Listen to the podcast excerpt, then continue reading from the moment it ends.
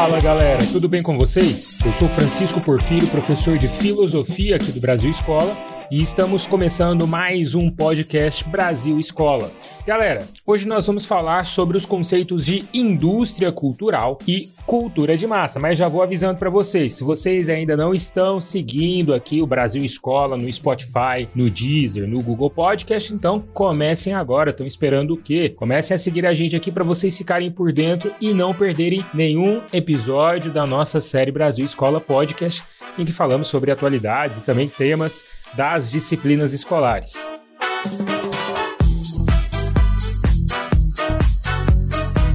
Bom, pessoal, em primeiro lugar, nós temos que localizar aqui, situar os conceitos de indústria cultural e cultura de massa, onde eles estão localizados dentro da história da filosofia. Primeiramente, nós estamos falando de filosofia contemporânea. A filosofia contemporânea é aquela que foi produzida a partir do século XIX, pelo menos falando dessa filosofia ocidental de vertente europeia, a partir do século XIX e que perdura até os dias de hoje. No caso aqui dos conceitos de indústria cultural e cultura de massa, nós podemos vinculá-los diretamente a dois filósofos e sociólogos de uma tradição chamada teoria crítica vinculada à escola de Frankfurt, que foram os pensadores judeus alemães Theodor Adorno e Max Horkheimer. A teoria crítica, que é, é uma vertente de pensamento que surge aqui a partir da primeira semana de trabalho marxista idealizada pelo intelectual Felix Weil. Felix Weil reuniu alguns intelectuais ali que estavam traçando uma releitura do marxismo no século XX a partir do início da formação dos partidos comunistas e da experiência socialista experimentada na União Soviética. Logo, esses intelectuais reunidos formaram uma vertente de, de trabalho acadêmico conhecida como teoria crítica, que preparava uma elaboração crítica, uma interpretação crítica dos conceitos e dos ideais da obra marxiana no século XX, adaptando aquilo às novas vivências e à experiência do socialismo, do início de um socialismo real na União Soviética. Eles também estavam adaptando aquele trabalho marxista às novas configurações sociais é, nas relações agora que eram tomadas né, por, uma, por uma mídia, por uma, é, por uma indústria da comunicação, pela comunicação e tal. Logo, essa teoria crítica foi reunida num grande grupo de trabalho que, vinculado aos departamentos ali de filosofia da escola de, da, da Universidade de Frankfurt, logo se tornaria um laboratório, uma espécie de laboratório de pesquisa social, o Instituto de Pesquisa Social vinculado à escola de Frankfurt ou simplesmente à escola de Frankfurt. Dentro desse Instituto de Pesquisa Social, nós tivemos aí nomes como Theodor Adorno, Max Horkheimer, Herbert Marcuse e colaborações, por exemplo, do filósofo e crítico literário Walter Benjamin. Com a ascensão do nazismo, com a chegada do Partido Nazista ao poder em 1933, o Instituto de Pesquisa Social passou a sofrer sérias perseguições porque quase todos os seus integrantes e todos os seus fundadores eram judeus. Então, o que aconteceu foi que, é, além do Instituto ter sido dissolvido, estes pesquisadores dissidentes do, do Instituto buscaram a vida em outros locais da Europa e principalmente nos Estados Unidos, como foi o caso não só de Marcuse, mas também de Adorno e Horkheimer. Nos seus anos de exílio nos Estados Unidos, Adorno e Horkheimer vão começar o projeto de escrita do livro Dialética do Esclarecimento. E essa dialética do esclarecimento, amplamente divulgada nos anos de 1950, vai trazer o conceito de indústria cultural e também o conceito de cultura de massa como os moldes para uma nova sociedade baseada nas relações de consumo, até mesmo dentro da estrutura cultural dos bens culturais e artísticos. O conceito de indústria cultural é um dos mais importantes conceitos e ideias trabalhados por Adorno e Horkheimer.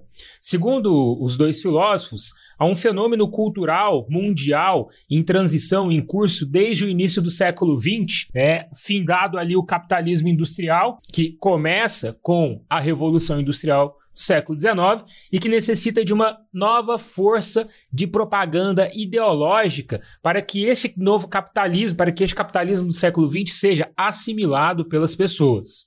Para que as indústrias consigam produzir muito, ou seja, para que os cidadãos, as pessoas assimilem esses ideais capitalistas e levem para isso até a produtividade fabril, é, é necessário que se venda muito, sobretudo que se venda muito. Né? Para vender-se muito, as pessoas precisam comprar muito. A ideologia do consumismo, um excesso de consumo sem necessidade, é veiculada por formas de arte também produzidas em escala industrial. A indústria cultural trata exatamente disso, pessoal. Trata de uma produção em escala industrial de bens culturais, de obras de arte levadas para consumo para um público, um determinado nicho que quer ali um consumo rápido, fácil e excessivo, assim como queriam que fosse o consumo dos produtos industriais. Segundo estes teóricos, o cinema, a música e até as artes plásticas passaram a ter uma produção baseada em uma fórmula que agrada espectadores pela facilidade de assimilar-se o conteúdo da obra de arte. Então é uma obra fácil de ser consumida, é uma obra que ela é feita muito mais para entretenimento do que para atingir ali uma certa elevação espiritual. O espectador médio da indústria cultural é alguém que não pretende encontrar na obra de arte nada além do entretenimento, caindo numa massificação absoluta do que nós chamamos agora de produtos culturais, esses produtos que, como os produtos enlatados em supermercados, são consumidos consumidos em larga escala. A cultura de massa, aquela produzida pela indústria cultural, segue uma fórmula bem precisa. Ela pega elementos de uma cultura erudita. Segundo Theodor Adorno, pessoal. A cultura erudita é a única cultura autêntica e bem elaborada. Temos outra forma de cultura autêntica que a gente vai falar daqui a pouco, mas essa é autêntica e bem elaborada. Uma visão bastante eurocêntrica, etnocêntrica também, né? Visto que é, isso que ele chamou de cultura erudita autêntica é apenas aquele cânone europeu da música, das artes plásticas, da escultura europeia produzida aí ao longo da história desde a antiguidade clássica. Esses elementos de uma cultura erudita são misturados aos elementos de uma cultura popular. A cultura popular, pessoal, ela não é a cultura de massa, tá? A cultura popular é diferente da cultura de massa. A cultura popular, ela é produzida originalmente pelo povo, pela, pela raiz de um povo, é a cultura que está presente nas raízes culturais. A gente pode pegar vários elementos de manifesta manifestação cultural popular, manifestações culturais populares aqui no Brasil, como, por exemplo, a música sertaneja de raiz, tá? Aquela do, dos sertanejos mesmo, dos povos sertanejos. Nós podemos pegar o samba original lá do século XIX como o samba que traz uma certa raiz cultural do, do, da, dos, das pessoas, dos cidadãos ali do Rio de Janeiro, né? que principalmente a população negra que havia sido recém-liberta da escravidão. Então, são raízes, tá? A cultura popular, ela é essa cultura ligada às raízes.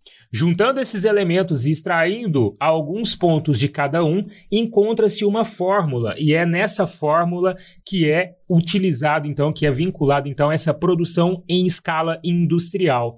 A questão é, você não vai mais produzir uma obra de arte autêntica, mas você vai produzir apenas uma obra de arte que sirva como entretenimento, que agrade ao grande público, ou seja, que venda. É, e nós temos então a publicidade vinculada a esses fazeres artísticos como forma possível de se sustentar essa indústria. O filósofo e crítico literário alemão Walter Benjamin dizia que a obra de arte, a partir da reprodutibilidade técnica, ou seja, da possibilidade de reprodução técnica, através da radiofonia, da radiodifusão, é, das gravações, até mesmo através da fotografia e do cinema, tinha perdido a sua aura.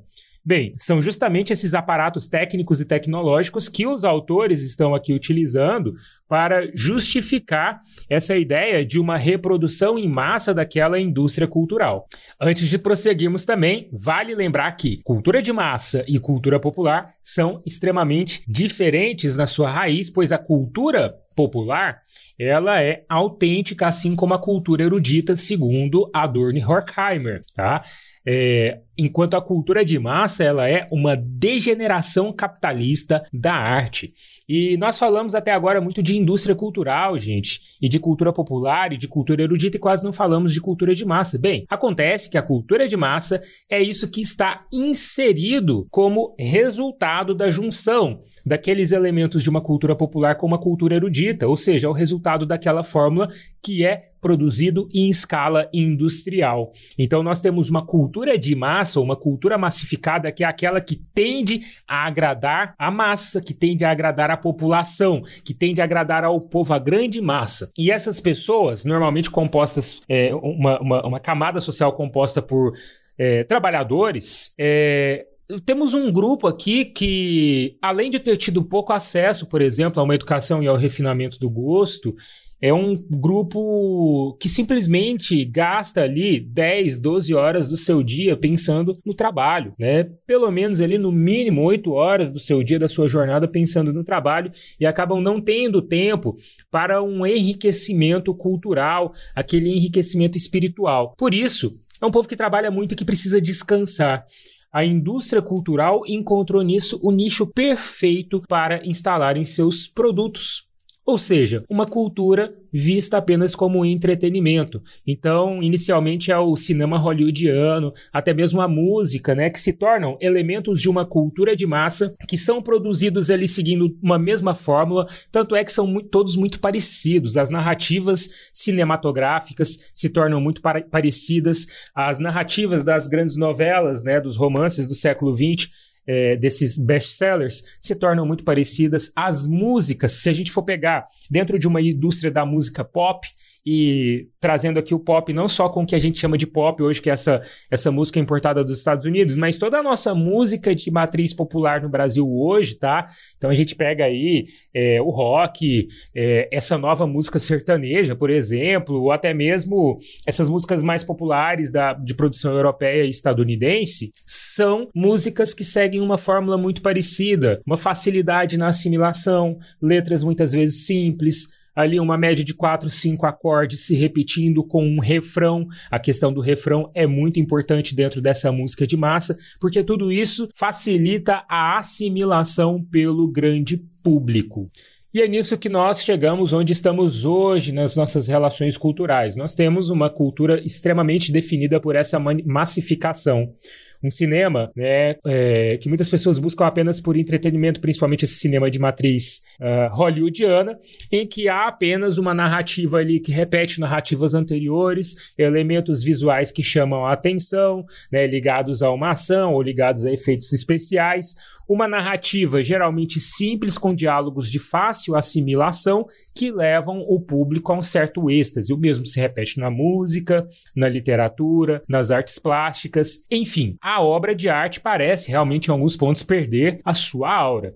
No entanto, eu considero muito injustas também muitas colocações de Adorno e Horkheimer, porque mesmo dentro dessa indústria cultural nós temos elementos muito interessantes, o cinema, ele se desenvolveu de várias maneiras e uma delas foge bastante dessa cultura de massa. Em alguns pontos, Adorno e Horkheimer parecem também evocar muito um sentimento etnocentrista, eurocentrista, que desconsidera, e às vezes até racista, tá? que desconsidera a produção cultural de outros países, de outras vertentes, de outras culturas, pois apresenta apenas a, o cânone erudito europeu como o melhor. É o caso das comparações que Adorno traça, por exemplo, é, com o jazz, dizendo que o jazz é música degenerada, o jazz é música massificada, porque o jazz ali na década de 1900, 1930, 40, é, ele surge, né, ele começa a ficar um pouco mais popular, surge de uma música preta, né, de povo preto, música de pessoas negras, é, que criam um estilo musical próprio para atender os anseios da sua cultura e que tem um compasso totalmente diferente daquele compasso da música erudita europeia, um compasso que é mais dançante, né, que é mais animado, que é diferente, muito diferente do que é o cânone erudito europeu. Então, a partir disso, esses, esses autores traçam essa análise que, no meu, na, assim, na minha opinião, chega a ser até racista em alguns momentos. Apesar disso, tem muita coisa dentro da obra e dentro dos conceitos que é coerente com a realidade, tá? A gente tem que fazer somente essas ponderações assim e tomar cuidado para não cair num preconceito cultural, num elitismo cultural que não se sustenta, tá certo? Porque nisso a gente pode estar cometendo injustiças com determinados elementos culturais, além de corrermos o risco de cair em análises racistas e etnocêntricas.